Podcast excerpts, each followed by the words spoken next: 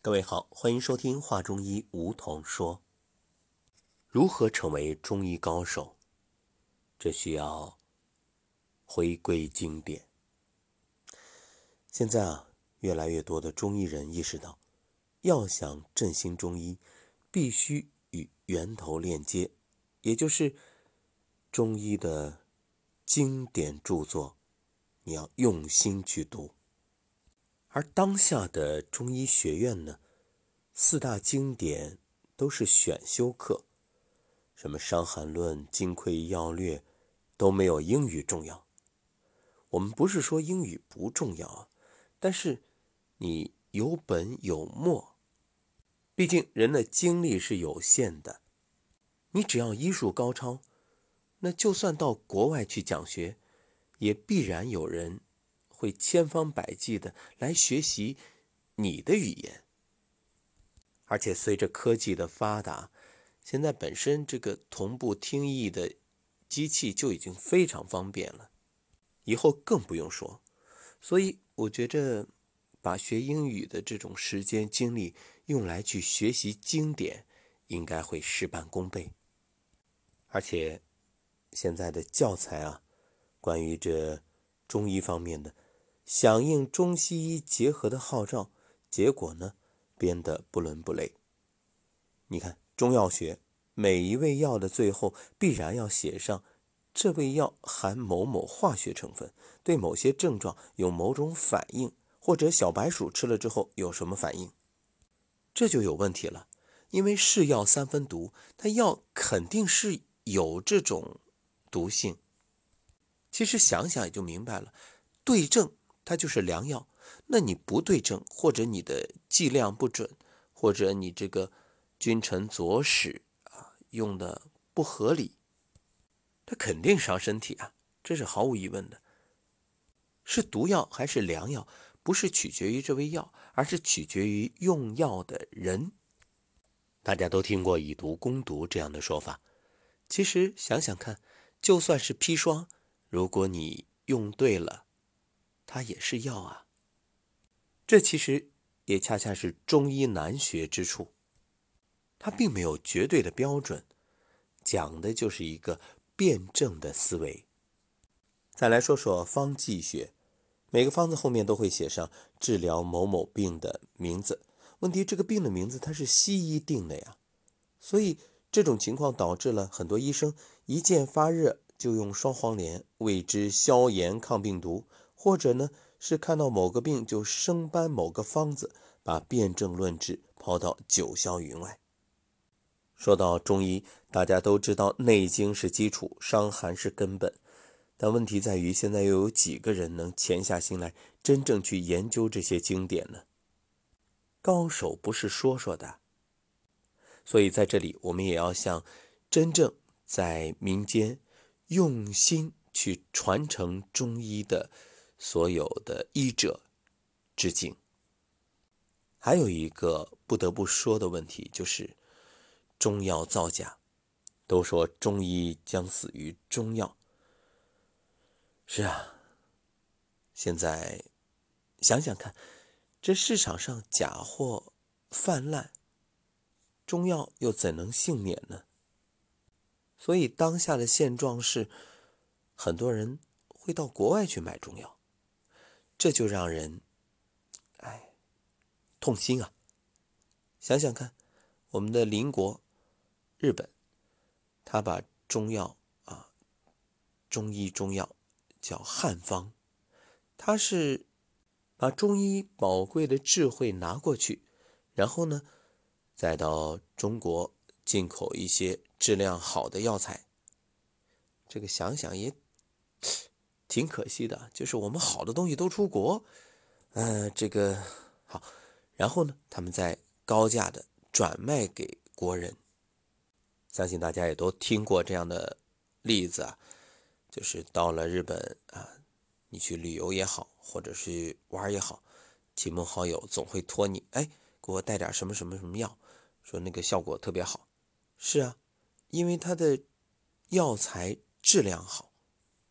所以效果也好呀。有的中医在实践当中就发现，给病人开的麻黄汤没有一粒发汗的，很郁闷，就决定自己来试药。恰逢感受风寒，于是就开了一副麻黄汤。喝完之后，等着出汗，两个小时过去了，一滴汗都没有出。啊，这觉着呢，可能是麻黄用量小了。第二次呢，麻黄四十五克，桂枝三十克，还有炙甘草呢十五克，以及杏仁二十克。按照《伤寒论》的要求，先煎麻黄上沫的时候，发现，哎，没怎么上沫。药喝了之后呢，又是静等着汗出，结果两个小时过去还是不出汗。当时就在想，究竟该怀疑这个药呢，还是该怀疑仲景先生呢？到后来啊，得出结论，麻黄是假货。再以经方常用的几味药为例啊，比如半夏，这位中医呢身处郑州啊，据他调查，郑州各大药店能买到正品半夏的。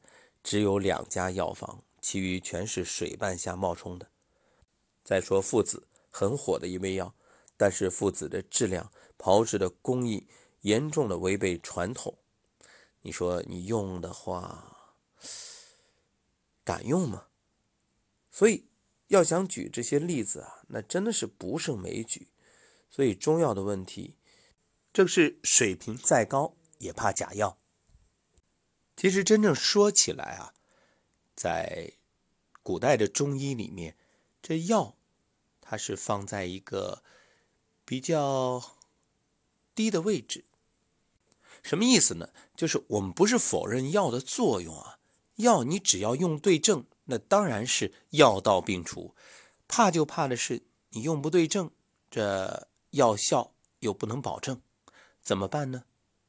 古人说。上工治未病，所以防病才是根本。什么是真正的中医高手？真正的高手是能够让你不生病。扁鹊和他两个哥哥的故事，这个我们在这儿就不多说了，大家都懂的。所以这就意味着，你看中医十二义：呼吸、导引、注油、按窍、真实灸药，药它放在最末一等啊。因此，你能不生病，你能让别人不生病。这才是真正的高手，因此最终我们想说的是，学中医不容易，确实要花功夫，要花心思，要真正用心的钻研进去。你不是单纯想着哦，我学会了治病就能赚钱，你只是为了利益的话，那你是不可能沉下心来的。归根结底，告诉各位，真正的高手，你自己，你的身体。作为智能生物仪器，它既可以发射，也能接收，而且它还有自愈力，就是自我修复的能力。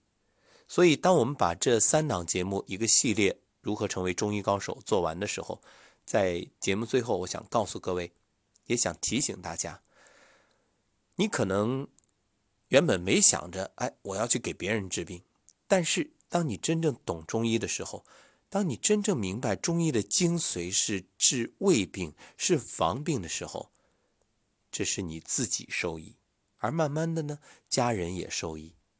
因此，让自己从衣食住行、坐卧诸多方面来自我关照、自我养护、自我调理，不让身体失衡，始终保持在不偏不倚、以中为度的状态。阴阳平衡，五行平衡，那你就是一个高手。毕竟这健康太重要了，健康是唯一呀，没了健康，什么都是浮云。都说三百六十行，行行出状元，但是我想问问各位，你其他的高手，你技艺再高，没了健康又怎样？所以，如果你自己能让身体保持在一个良好的状态，让自己成为一个。中医高手，不是说一定要去用药，而是让自己能够生活当中时时刻刻的保持觉知，保持平衡态，保持情绪的平稳，呃，这种心态平和。然后呢，这食饮有节，起居有常，不忘坐牢。哎，还是老祖宗的话呀，你只要做到，听老人言，就不会吃亏在眼前。养生根本在养心。所以，想成为高手，我们就从修心性开始吧。絮絮叨叨这么多，希望能够对各位有用。